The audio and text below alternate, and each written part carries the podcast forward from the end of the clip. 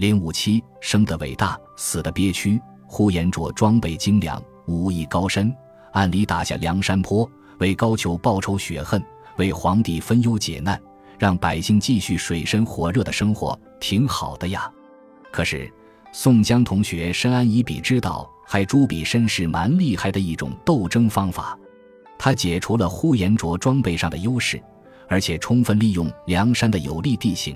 辅之以缴获来的临阵的炮、徐宁的枪、枪炮合并，杀得呼延灼有家难回，有国难报。在韩涛投降梁山之后，呼延灼颇为值得骄傲的是，现在就他一个人没有投降梁山，他准备向青州府逃窜。古语说“畏罪潜逃”，呼延灼领会了这句话的真谛。战败的消息绝对不能立刻通知高俅先生，当务之急。是继续自己和劫匪宋江的斗争生涯，以期将功折罪。呼延灼并不绝望，因为他想起了一个女人，一个如花似玉的女人。正是这个女人，给了呼延灼新的希望。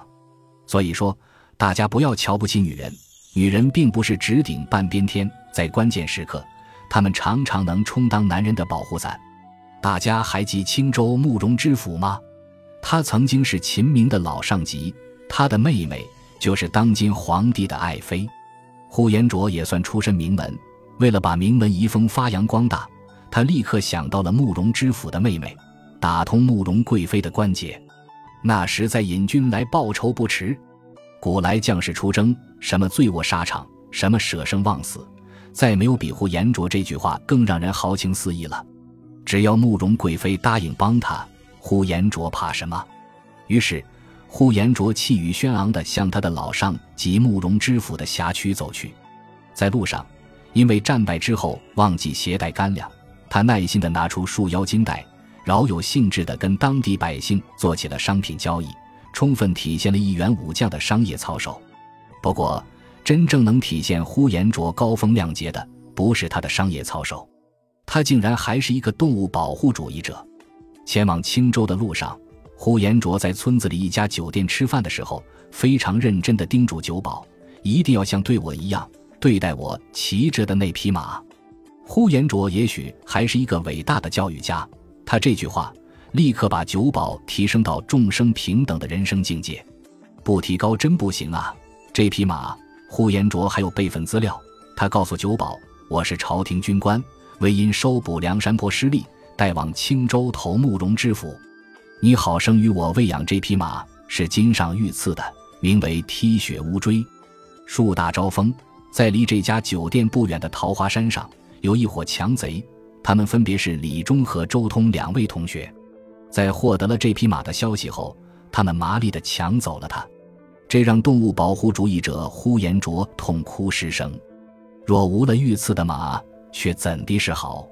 呼延灼立刻赶往青州府，在和慕容知府就双方关心的话题交换了意见之后，慕容知府告诉他：“将军到此，可先扫清桃花山，夺取那匹御赐的马，就连那二龙山、白虎山两处强人一发脚捕了时，下官自当一力保奏，再叫将军引兵复仇，如何？”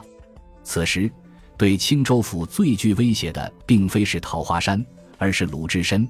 武松和杨志盘踞的二龙山，以及刚刚冲撞了慕容知府的白虎山孔明、孔亮，但慕容知府知道，呼延灼必须先找到御赐的良马，才可放心的征战，不然他性命休矣。被梁山打败了不重要，因为这项工作层层负责，并不是呼延灼一个人的事情。但你丢了皇帝的马，就是对领导不尊敬，就是把领导的栽培和厚爱抛在了脑后。在一个畸形的社会，每个人都有自己的皇帝，每个人都有自己的领导。工作远远没有领导的威信重要。你干得多好，都不如领导有面子好。呼延灼、慕容知府都领会了这样的真谛，所以呼延灼和桃花山拼了。这样一来，李忠和周通可不干了，他们迅速向二龙山求助，于是引发了三山聚义的故事。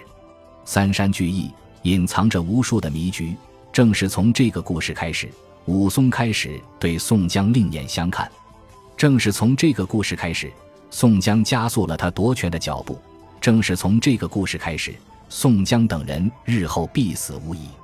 三山聚义之后，二龙山、白虎山、桃花山三山人马全部投奔到梁山。之后，在宋江同志的英明领导下，呼延灼最终被捕。被捕之后，呼延灼从卖友求生的高度，深刻认识了自己当前的生存局面。他已经不能避免自己丢失了皇帝御赐的良马的命运。如果再继续反抗，梁山这些人可不是动物保护主义者，他们杀了这匹马。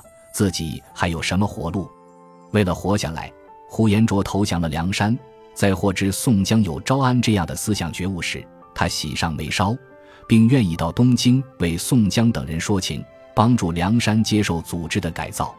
宋江拒绝了呼延灼的一番热情，他认为将军如何去的？高太尉那厮是心地扁窄之徒，忘人大恩，记人小过。将军折了许多军马钱粮。他如何不见你罪责？如今韩涛、彭凌阵已多在碧山入伙。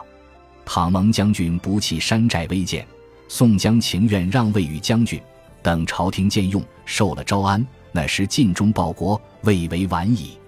宋江的这番话可谓句句作假。你既然不相信高俅，为什么日后捉高俅上山求他招安？